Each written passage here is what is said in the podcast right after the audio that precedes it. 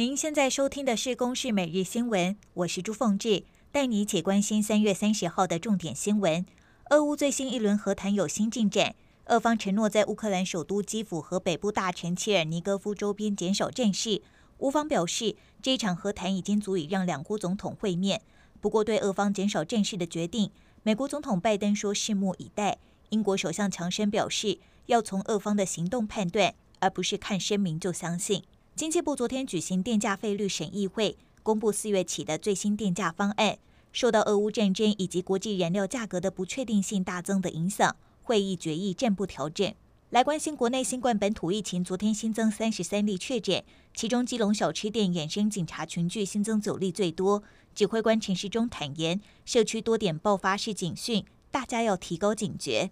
南韩五十三岁金姓男子，二零二零年在首尔酒驾超速闯红灯，撞死二十八岁台湾女留学生曾以玲。经过曾以玲的父母以及好友向青瓦台和法院澄清，昨天首尔中央地方法院终审宣判，维持原判，判处金姓男子八年有期徒刑。这也是南韩酒驾致死到目前为止判最重的年限。奥斯卡新科影帝威尔史密斯在颁奖典礼上打人的事件余波荡漾。奥斯卡主办方美国影艺学院正在调查这一起暴力事件，而威尔史密斯本人随后也在 IG 上推文向克里斯洛克道歉，坦承自己的失控行为不可原谅。每四年在法国举办一次的路易勒斯福世界杯面包大赛，台湾代表队昨天技压群雄，勇夺团体赛冠军，这也是台湾史上第一次拿下这个奖项的最高殊荣。以上由公视新闻制作，谢谢收听。